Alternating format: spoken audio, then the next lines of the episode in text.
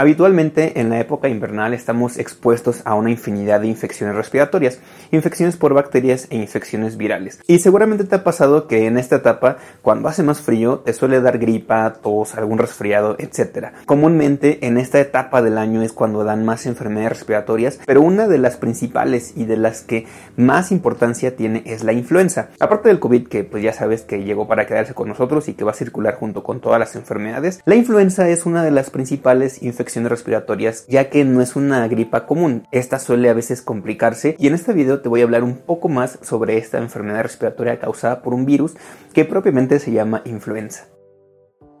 Hola, soy Osvaldo Augusto, médico infectólogo, y en este canal hablo sobre muchos temas que se relacionan con la salud, sobre todo infecciones, así que Puedes suscribirte, dejarme tu comentario en la parte inferior y visitar mis redes sociales que también las encuentras en los comentarios. Como te iba diciendo, en este video te voy a hablar a grandes rasgos sobre la influenza, ya que es una de las enfermedades virales y respiratorias que más afectan a la población en este periodo del año, que es la etapa invernal. Primero, es importante conocer que la influenza es una infección causada por un virus. Este virus se va a transmitir de persona a persona por las gotitas respiratorias, o sea, cuando estamos hablando, cuando estamos tosiendo, cuando estamos cerca de una persona, es fácil que se transmita este virus de la influenza, ya que al igual que el COVID y que cualquier virus respiratorio o infección respiratoria, se va a transmitir por las gotitas que nosotros expulsamos al momento de estar hablando o por secreciones respiratorias. Si tú estás cerca de una persona que tiene alguna infección respiratoria, llámese cualquiera, influenza, COVID, rinovirus, metaneumovirus, etc., estas enfermedades se transmiten por el contacto cercano.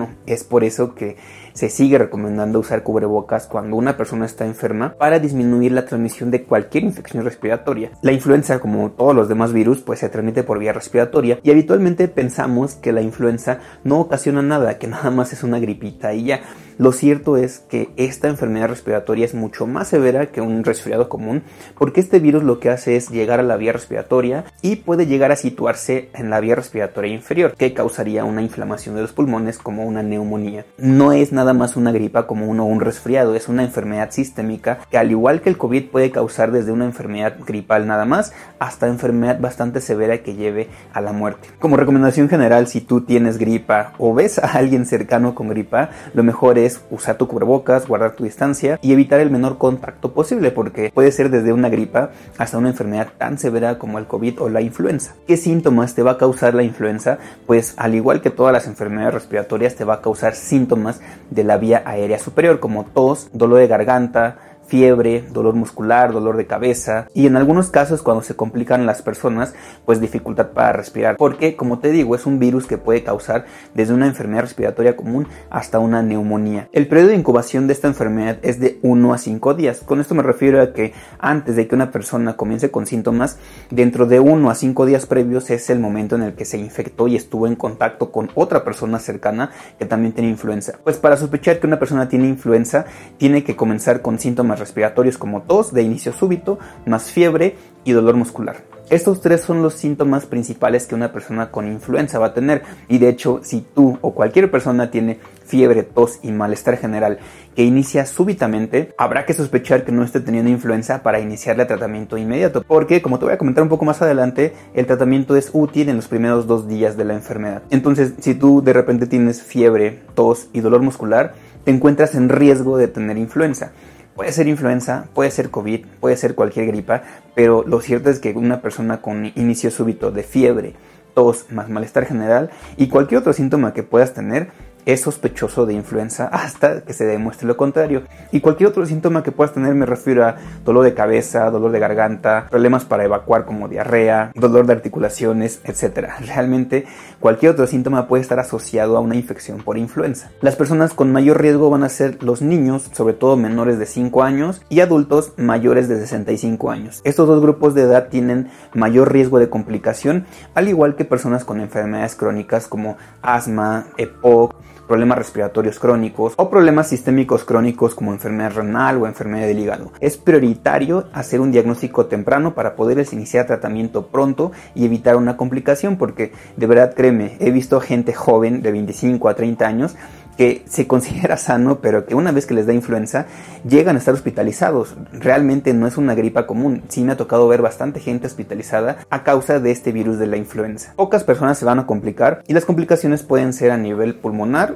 que sería una neumonía lo más común, o a nivel sistémico, porque hasta cierto punto puede causar problemas del corazón, problemas neurológicos y problemas musculares. En pocas personas va a dar pericarditis, que es inflamación del pericardio, o miocarditis, que es inflamación del corazón, o encefalitis. Existen las complicaciones, aunque afortunadamente pocas personas van a tener este tipo de complicaciones. Entonces, por ejemplo, tú inicias con síntomas, fiebre, tos, dolor muscular. ¿Quieres saber si tienes o no tienes influenza? Lo más apropiado es hacerte una prueba rápida de influenza. Así como existen pruebas rápidas para COVID y para muchas otras enfermedades, existen pruebas rápidas para influenza que puedes ir a hacerte una y en ese momento saber si tienes o no tienes la enfermedad.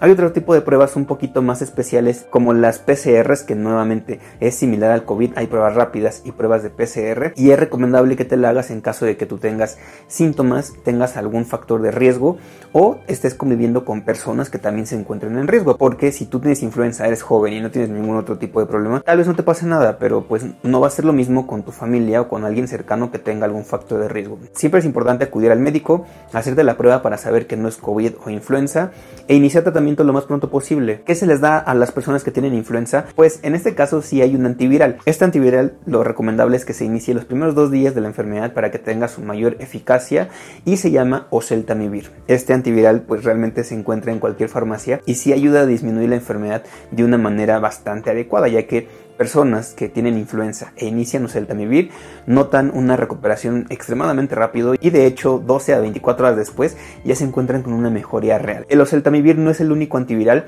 pero sí es el que se encuentra de una manera mucho más fácil en cualquier farmacia. No tiene un costo elevado, es bastante sencilla la toma, el tratamiento es por 5 días cada 12 horas y con esto se evita que se tenga alguna complicación. Nuevamente, como te digo siempre, es importante cuidar al médico para que te revisen, no automedicarte y mejor ir que te revisen, que te hagan tu prueba y si sales positivo iniciar tratamiento. El mejor método para prevenir esta enfermedad es la vacunación. Seguramente tú ya viste alguna campaña de vacunación o ya estuvieron vacunando cerca de donde estás y es importante que te le pongas la vacuna ya que esta vacuna se hace cada año. Aunque te hayas puesto el año pasado la vacuna de la influenza, no va a ser la misma vacuna que ponen este año ya que se va haciendo cada año conforme los tipos de virus que van circulando en el año previo. Obviamente, como ya sabes, la vacunación no va a excluir de que te infectes. Una persona vacunada va a seguirse enfermando. Puede llegarse a complicar, que sería un poco más raro, pero hasta cierto punto va a estar un poco más protegida para una enfermedad respiratoria severa. Siempre es recomendable vacunarte para que evites que vayas a tener una enfermedad severa porque de verdad créeme que hoy en día hay un montón de enfermedades respiratorias y me ha tocado ver bastante gente complicada. Espero que este video haya sido de utilidad para que conozcas un poquito la enfermedad, sepas que la influenza es un virus que para nada se cura con antibióticos, sí es importante saber que el inicio de los síntomas es súbito y si tú tienes fiebre, tos y dolor muscular de inicio súbito y que de repente estabas bien en la mañana y en la noche ya te encuentras mal o a mediodía ya te encuentras mal, es importante acudir al médico para que te dé el tratamiento correcto. Como siempre, sabes que mi red está en la parte inferior, puedes dejar un comentario ahí abajo, si quieres consulta también puedes agendar en la parte inferior. Espero que te mantengas bastante bien y nos vemos en la próxima.